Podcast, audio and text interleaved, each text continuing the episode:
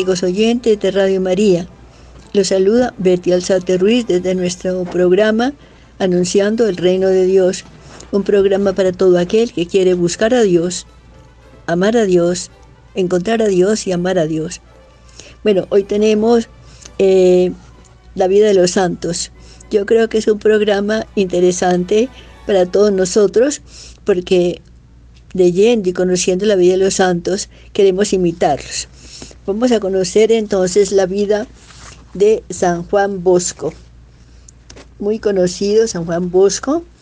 Eh, nació en Castelnovo, Italia, bastante al norte de Roma en 1815. Su padre Francisco, un sencillo campesino, murió cuando Juanito apenas tenía dos años y medio. La mamá Margarita, analfabeta y muy pobre, tuvo que encargarse ella sola de levantar a sus dos pequeños hijos, Juan y José, y al hermanastro Antonio, hijo de un primer matrimonio de Francisco, y cuidar además de la anciana suegra paralizada en una silla. Mamá Margarita resultó ser una gran educadora. En casa tenía que aguantar hambre y faltaban muchas cosas materiales, pero había mucho amor y una gran religiosidad. Cada madrugada se rezaba el rosario y Juanito Bosco ya a los seis años lo sabía entonar muy bien. Cada noche se leía la vida de un santo y una página de alguna publicación que hablara de misiones o de misioneros. Los niños crecieron amando y reverenciando grandemente al buen Dios. Cuando los campos estaban florecidos o las noches eran muy estrelladas o llovía suavemente, Mamá Margarita les decía, mire, mire qué bueno y generoso es nuestro Padre Dios. Cuando hacía tormenta y estallaban truenos y deslumbraban los relámpagos o caían fuertes granizadas o zumbaba el huracán, la mamá le recordaba, qué poderoso es nuestro Dios.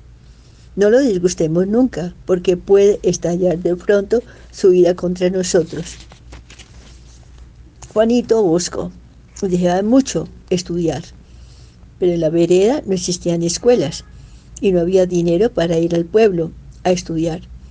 Un tío campesino le enseñó a leer y el niño Bosco empleaba todas las horas libres que les dejaba los trabajos del campo en leer y aprender el catecismo y la historia sagrada. A los nueve años tiene Juanito el, primer, el primero de sus 159 sueños proféticos. Se le aparece nuestro Señor junto con la Virgen María y le presenta un montón de fieras que luego se convirtieron en corderos. Luego le muestra a una multitud de jóvenes y le dicen, este será tu oficio, cambiar jóvenes tan difíciles como fieras en buenos cristianos tan dóciles como corderitos. A Juan Bosco sus estudios le cuestan verdaderos sacrificios, no porque tuviera, no porque no, no porque no tuviera cualidades, pues poseía una memoria prodigiosa que le permitía recordar todo lo que leía y escuchaba, sino porque su pobreza era total. Tuvo que pedir limosnas entre los vecinos para poder asistir al colegio. Nunca supo lo que fue comprar libros nuevos o estrenar vestidos.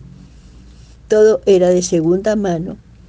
Pero esta pobreza lo hará enormemente comprensivo más tarde con los jóvenes pobres carentes de medios económicos para poder estudiar y lo llevará a, dedicar toda su vida a procurar facilidades de estudio para los niños más necesitados. Sus grandes amores serán siempre Jesús sacramentado, María auxiliadora y el sumo pontífice. De ellos habla continuamente y logra entusiasmar a sus discípulos de manera admirable por estos tres grandes valores del catolicismo. Jesús en la Sagrada Eucaristía, la Virgen Santísima y el Santo Padre, el Papa. Su don de hacer milagros es un caso excepcional.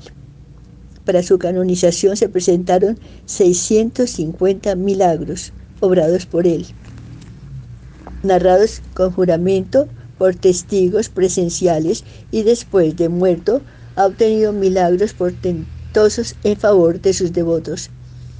Él decía y repetía, yo no hago milagros, Solamente rezo y hago que invoquen con fe a María Auxiliadora. Y ella va donde su Hijo y Cristo Jesús es el que obra maravillas. Una cualidad admirable, su interés por la salvación de la juventud. El entusiasmo de San Juan Bosco por la juventud es más único que raro. Desde su infancia ejerce una influencia muy notoria entre sus compañeros. Niño que se hacía amigo de Juanito Bosco se hacía mejor. Y después, durante los 47 años de su sacerdocio, parece que no vive sino para la juventud. Se gana de tal manera el cariño de los jóvenes que es difícil encontrar en toda la historia de la humanidad, después de Jesús, un educador que haya sido tan amado como don Bosco. Los jóvenes llegaban hasta pelear unos con otros, afirmando cada uno que a él lo amaba el santo más que a los demás. En su trato era puro como un ángel, pero extraordinariamente afectuoso. Todos se daban cuenta de que su preocupación era salvar almas, el alma de cada uno de sus discípulos, y para lograr esto estaba resuelto a cualquier sacrificio por grande que fuera. Otra cualidad impresionante de don Bosco fue su alegría. Los muchachos de la calle lo llamaban, ese es el padre que siempre está alegre. El padre los cuentos bonitos. Su sonrisa era de siempre. Nadie lo encontraba jamás de mal humor y nunca se le escuchaba una palabra dura o humillante. Hablar con él la primera vez era quedar ya de amigo suyo para toda la vida un don especial, el don de consejo. El Espíritu Santo le concedió a don Bosco la gracia de que sus palabras hicieran enorme bien a los que le escuchaban. Durante casi 50 años pidió cada día a Dios la eficacia de la palabra y obtuvo este favor de manera extraordinaria. Un consejo suyo cambiaba a las personas y lo que decía eran cosas ordinarias con medios materiales insignificantes realizaba grandes obras. Con tres monedas empezó un templo. Oigan bien, con tres monedas empezó un templo que costaba mil millones. Y en solo cuatro años lo logró levantar. Le agradaba repetir, cada ladrillo de este templo es un milagro de María Auxiliadora. Con algunos de los muchachos pobres que iban educando, logró fundar una comunidad para educar la juventud pobre. A sus religiosos les puso el nombre de salesianos, en honor del santo más amable que ha existido después de Jesucristo, San Francisco de Sales. Es que necesitaba que sus educadores imitaran a este amable santo en tratar bien a los destinatarios. Los salesianos son ahora 15.000 en 135 países, con 1.300 colegios y 300 parroquias. También fundó San Juan Bosco a las hermanas salesianas, hijas de María Auxiliadora, las cuales son 14.000 en 200 países y se dedican a educar a la juventud pobre. Una labor queridísima para don Bosco fue siempre la difusión de las buenas lecturas. Él mismo escribió más de 40 libros y uno de ellos, el que se titula El joven instruido, alcanzó durante la vida de su autor más de 50 ediciones y llegó al millón de ejemplares, lo cual era mucho para el siglo XIX, cuando la imprenta no estaba ya desarrollada como ahora. Él decía que Dios lo había enviado al mundo para educar a los jóvenes pobres y para propagar buenos libros, sus salesianos tienen ahora en el mundo 65 imprentas y publican millones de libros religiosos a precios módicos para el pueblo. Los escritos de San Juan Bosco agradaban mucho a la gente porque eran sumamente sencillos y fáciles de entender. El santo repetía, propaguen buenos libros, solo en el cielo sabrán el gran bien que produce una buena lectura. Muy famosos fueron los sueños de don Bosco. En Italia a los sacerdotes les dicen don, por eso a San Juan Bosco toda la gente lo llamaban don Bosco. Los sueños que él narró a sus discípulos son 159 y están coleccionados en un bello libro cuya lectura impresiona y hace un enorme bien. En sus sueños veía con admirable precisión el futuro, durante 40 años todas las muertes que sucedieron en su enorme obra educativa de Turín, y que fueron más de 40, las anunció con exactitud impresionante. Veinte años antes de empezar a construir el majestuoso templo de María Auxiliadora, lo vio en sueños con todos sus detalles y en el sitio exacto en el que después fue construido. Y en ese tiempo no había conseguido ni siquiera un metro de aquellos terrenos. Veía en sueños el estado exacto de la conciencia de sus discípulos y después los llamaba y les hacía una descripción tan completa de los pecados que ellos habían cometido que muchos aclamaban emocionados. Si hubiera venido un ángel a contarle toda mi vida, no me habría hablado con mayor precisión. Fue un perpetuo limosnero en favor de los pobres. Le costaba mucho sacrificio salir a pedir, pero los pobres aguantaban hambre y los niños desamparados necesitaban ayuda para sus estudios. Y por eso salía continuamente a buscar personas acomodadas para pedirles su ayuda económica y les daba en grandes cantidades. Al final de su vida tenía más de 100.000 niños pobres educándolos en sus obras de beneficencia. La Virgen María le dijo en un sueño, por dos graves faltas se pierden muchos creyentes, por pecados de impureza y por no ayudar generosamente a los necesitados. Otra gran obra de San Juan Bosco fue su trabajo por las vocaciones sacerdotales. Al final de su vida hizo cuentas y llegó a constatar que seis mil de sus discípulos se hicieron sacerdotes Repito, esta frase me parece impresionante. Llegó a constatar que seis mil, seis mil de sus discípulos hicieron sacerdotes. Es una cifra difícil de igualar en la vida de un, de un apóstol.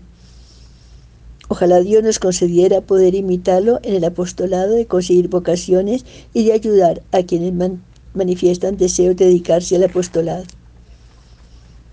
Sus últimas recomendaciones fueron propaguen la devoción a Jesús sacramentado y a María Auxiliadora y verán que son los milagros. Ayuden mucho a los niños pobres, a los enfermos, a los ancianos y a la gente más necesitada y conseguirán enormes bendiciones y ayudas del cielo y ayudas de Dios. Los espero a todos en el paraíso. Sus últimas palabras la noche anterior al día de su muerte fueron Jesús, María, mañana, mañana. Murió en la madrugada del 31 de enero de 1888. Ese mismo día, junto a su cadáver, se obraron prodigios y curaciones. Durante tres días la ciudad de Turín desfiló ante su cadáver. A su entierro asistieron muchos obispos, 300 sacerdotes y 300.000 fieles.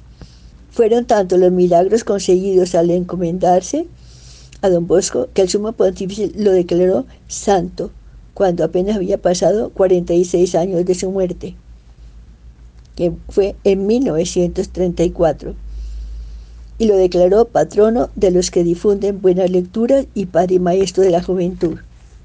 San Juan Bosco es patrono muy especial de los que necesitan conseguir empleo o de los que buscan facilidades de estudio para los jóvenes.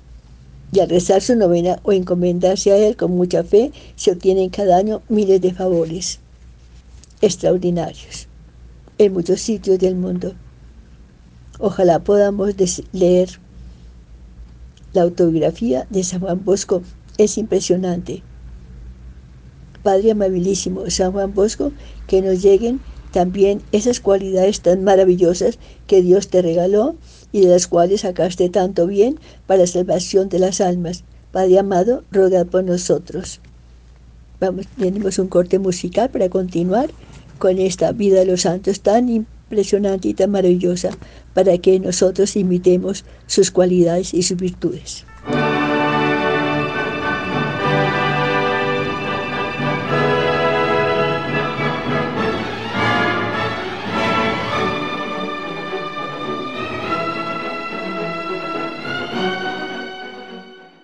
Vamos a conocer la vida de Santa Teresita del Niño Jesús, tan conocida y tan amada por todos.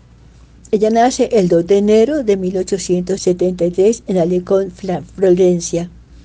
Su padre, Luis Martín, era relojero y la mamá, Acelia María, costurera. Tuvo una infancia feliz y llena de buenos ejemplos. Ella misma lo dice, mis recuerdos más antiguos son de sonrisas y demostraciones de aprecio y ternura. Desde muy pequeña es muy viva, impresionable y ambiciosa. En cierta ocasión en que le ponen a escoger entre varios regalos, exclama, yo me quedo con todo. Ese será el retrato de su vida. Más tarde exclamará, Dios mío, yo lo quiero todo. Yo te quiero a ti, quiero ser santa, pero no a medias, sino completamente.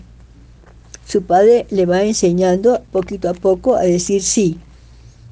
Sí, a Dios cada vez que la conciencia le pide hacer algún sacrificio en favor de los demás.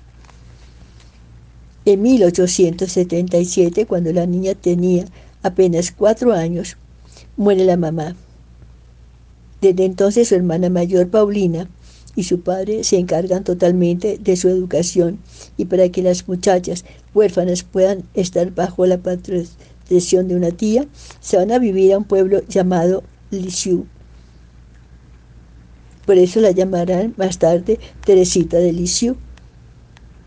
Su hermana Paulina lee frecuentemente libros religiosos y esto va despertando en la niña un gran amor por Dios y por la religión.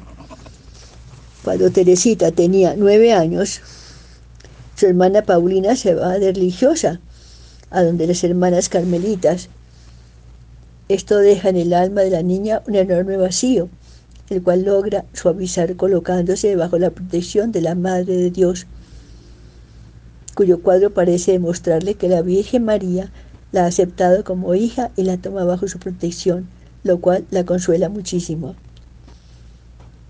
En el colegio, dice ella misma, había alumnas que gozaban de algunas preferencias especial de ciertas profesoras yo me dediqué a obtener que algunas de ellas me tuvieran preferencia y gracias a Dios no lo conseguí.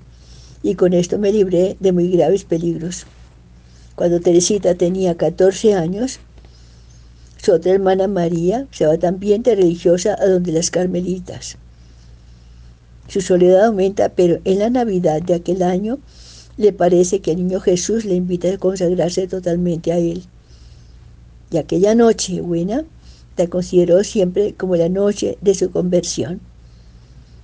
Lo que más la movió a dedicarse totalmente a Jesucristo fue un comentario piadoso oído a su amadísimo papá en aquel 24 de diciembre. Anuncia a su padre que desea entrar también ella de hermana Carmelita. Él acepta, pero resulta que en el convento no aceptan niñas de esa edad. Entonces se va en una peregrinación a Roma en 1887, con ocasión de la celebración de los 50 años del sacerdocio del Papa León XIII. Y cuando el Santo Padre pasa bendiciendo a los peregrinos, Teresita se le adelanta y le dice, Santo Padre, como regalo de su jubileo o bodas de oro sacerdotales, concédame la gracia de entrar de hermana Carmelita a los 15 años. El sumo pontífice la mira con exquisita amabilidad y le responde, entrarás si esa es la voluntad de Dios. Estamos hablando de la vida de los santos, repito, para conocer su vida y tratar de imitarlos. Bueno, junto con su padre va en peregrinación a visitar varios santuarios o templos famosos en donde se obran milagros y en abril de 1878, tres meses después de la muerte de San Juan Bosco, logra entrar al convento de las Carmelitas en Lisieux. Esta fecha la llama ella el día de mi felicidad total.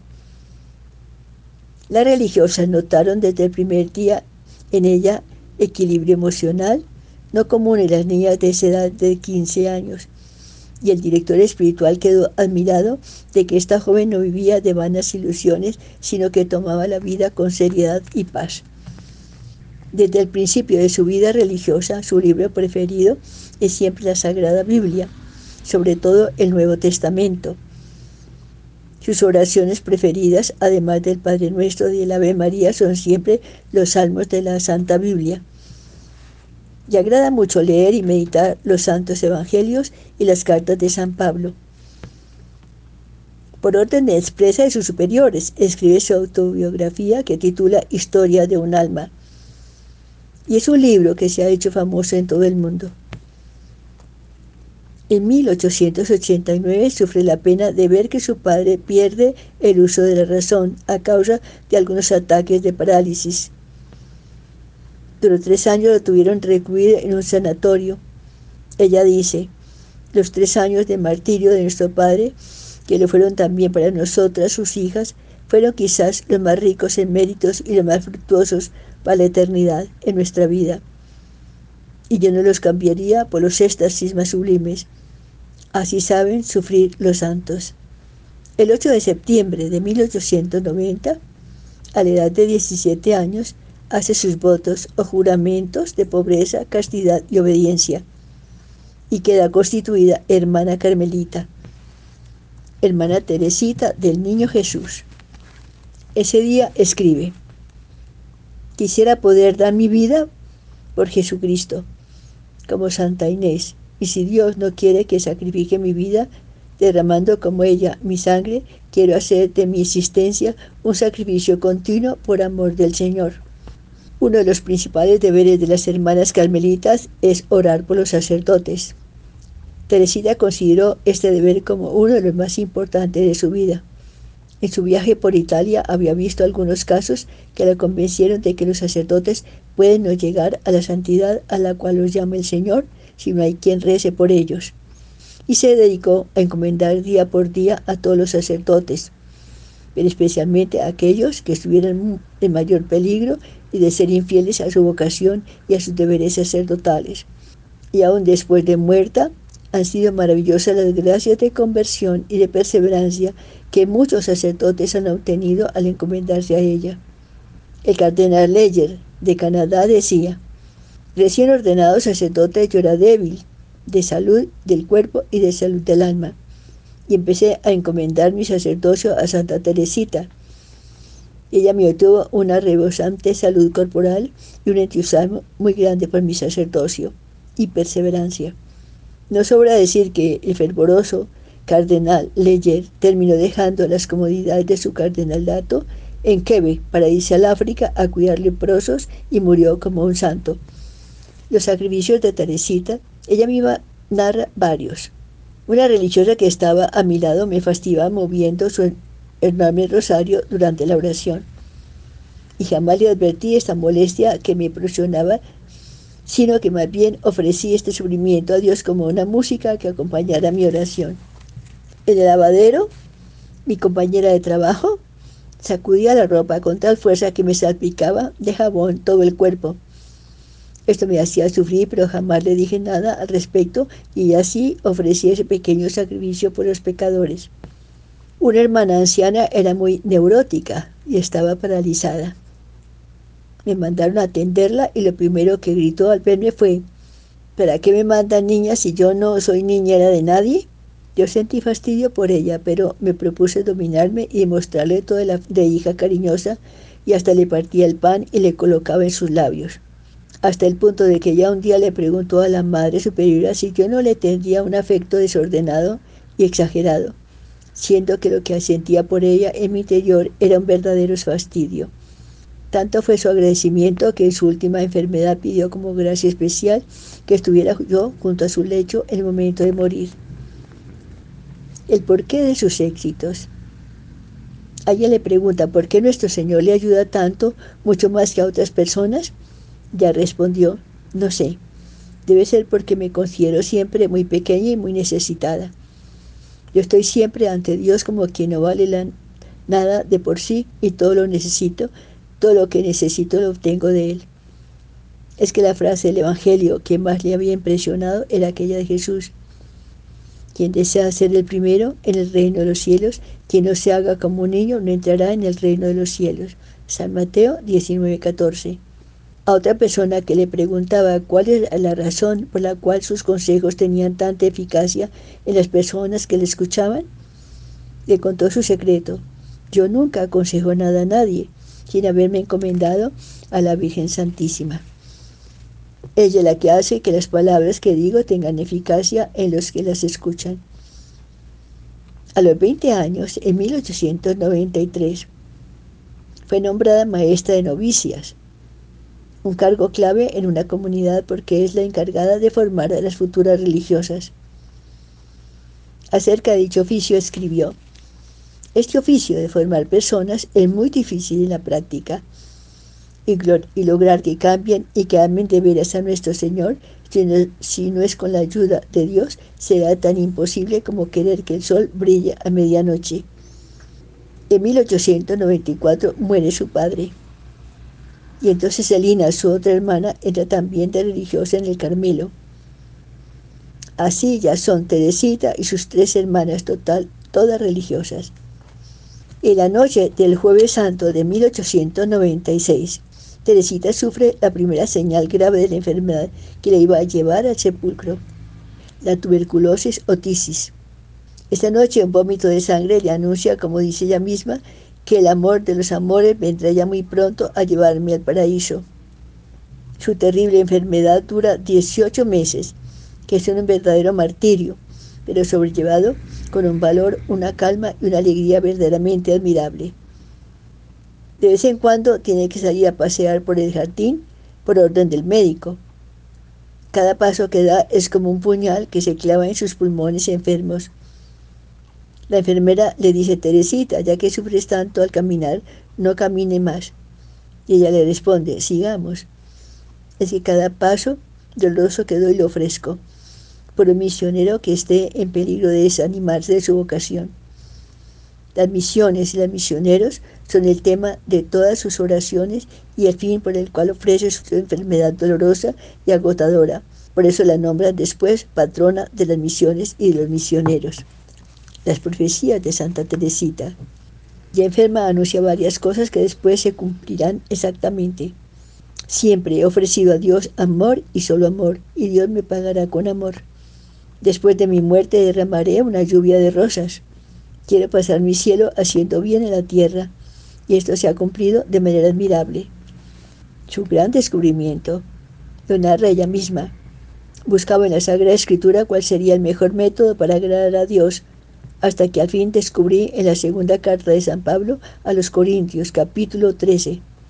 Si yo no tengo amor, nada soy. Y descubrí que mi oficio en la iglesia era el amor amar a Dios con todo el corazón y con todo el alma, y sobre todas las cosas, y amar al prójimo como uno se ama a sí mismo. Y mi caminito será el de la infancia espiritual, ser siempre como un niñito necesitado ante mi Padre Dios. Este caminito de Santa Teresita lo ha conseguido, lo han seguido después muchas personas y han logrado admirables éxitos en santidad, en alegría y paz enfermedad y muerte. En junio de 1897 la llevan a la enfermería y ya no vuelve a salir de allí. Desde el 16 de agosto ya no puede recibir la comunión, pues sufre de vómitos continuos. Llega a exclamar, nunca había imaginado que yo pudiera llegar a sufrir tanto. Pero se conserva siempre alegre, contenta para poder sufrir por Cristo y por la salvación de las almas y la santificación de los sacerdotes. Dios permite que le lleguen también dudas sobre la fe, como un verdadero tormento que la hace sufrir mucho. Así llegaba su ideal. Si no puedo ser mártir como Santa Inés, derramando mi sangre, que logre ser mártir sufriendo todo por el amor a Jesucristo. El 30 de septiembre de 1897 exclamaba, no me arrepiento de haberme dedicado a amar a Dios. Y dulcemente como quien se, puede, se queda plácidamente dormida. Tenía 24 años. Su gloria. Antes de morir ha pedido que no lleven flores a su ataúd, sino que ese dinero lo gasten en ayudar a gente pobre. Su entierro es humilde y en el cementerio queda sepultada como una ignorada y pobre mujercita de pueblo pero empieza a obtener una serie de milagros, favores y gracias tan admirables que su devoción se riega por todo el mundo como un incendio por un lago de combustible.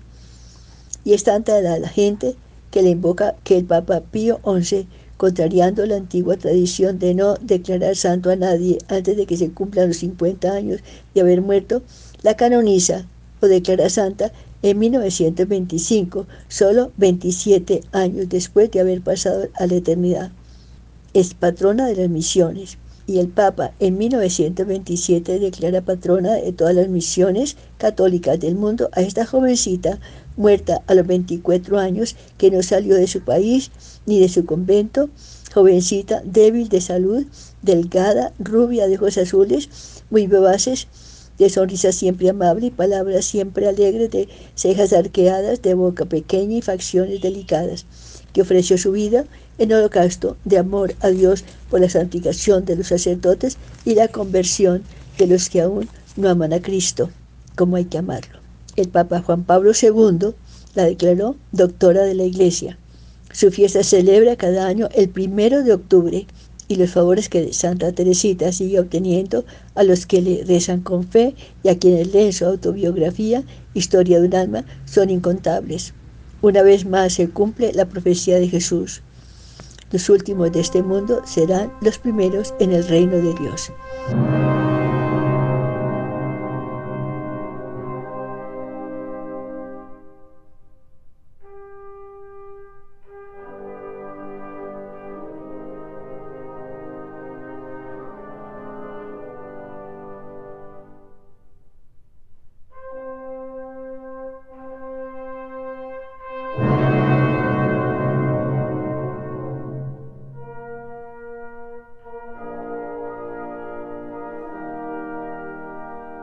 Vamos ahora entonces a conocer la vida de Laura Montoya, la primera santa colombiana.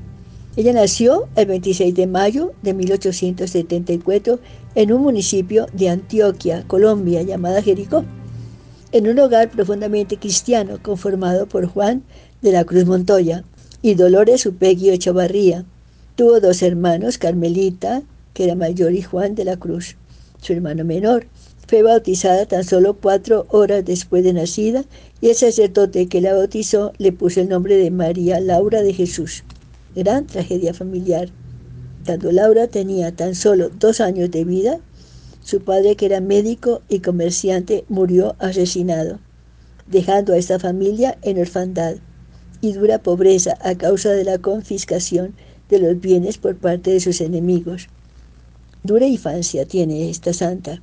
Desde sus primeros años de vida, el dolor, la pobreza y muchos acontecimientos desafortunados fueron una constante que le formaron un carácter fuerte y aguerrido. Supo lo que es sufrir, como pobre huérfana, mendigando el cariño de sus familiares, aceptando con amor el sacrificio y dominando las dificultades por el camino. El contacto con la naturaleza. El abuelo materno los acogió en su finca, Allí tenía que trabajar de sol a sol, pasando hambre y toda clase de necesidades. Laurita despertaba entre sus familiares cierta antipatía por su seriedad, llevándola a pasar mucho tiempo en el campo. Eso le sirvió para volverse una mujer contemplativa y amante de la naturaleza. A los siete años seguía sin estudiar y un día cualquiera, viendo un hormiguero, descubrió cuál sería el sentido de su vida. De repente fui como herida por un rayo. Aquel rayo fue como un conocimiento de Dios que hoy después de tanto estudiar y aprender no sé más de Dios de lo que, se, de lo que supe entonces. Dijo la madre Laura, según cuenta hermana María de Betania en su libro Qué mujer. Tenía sed de Dios. Desde muy joven cultivó el deseo de hacerse religiosa. Se imaginaba llegar a ser religiosa carmelita pero su temple estaba hecho para ser la fundadora de una comunidad religiosa dedicada a los indígenas, los negros y los grupos marginales. Se graduó como maestra. A los 16 años sus conocimientos se limitaban a leer y escribir, los cuales habían sido impartidos por su sufrida madre, pero siempre tuvo la preocupación de que debía prepararse más y buscar nuevos caminos para conseguir un pan digno para su familia. Así, un día cualquiera, demostrando el carácter y su decisión para conseguir lo que se proponía, se presentó ante la rectora de la Normal de Medellín, a quien expuso la necesidad que tenía de estudiar. Se le concedió entonces el permiso para estudiar, pero en la biblioteca porque no había libros para ella. Más tarde se hizo acreedora de una beca estatal. Así logró terminar y graduarse como maestra. Se dedicó a formar jóvenes dentro de la fe cristiana y católica en diferentes escuelas públicas del departamento. Antioquia. Fui directora del Colegio Inmaculada de Medellín, en donde sufrió muchas incomprensiones y su labor fue desacreditada a tal punto que fue cerrado definitivamente este colegio. Misionera para siempre. A la edad de 39 años, en 1914, Laura decidió trasladarse a Dabeiba, en compañía de seis catequistas con la aprobación del obispo de Santa Fe de Antioquia, Monseñor Maximiliano Crespo Rivera, para trabajar con los indígenas en Verá, Chamí. Desde entonces dedicó el resto de su vida al apostolado y las misiones.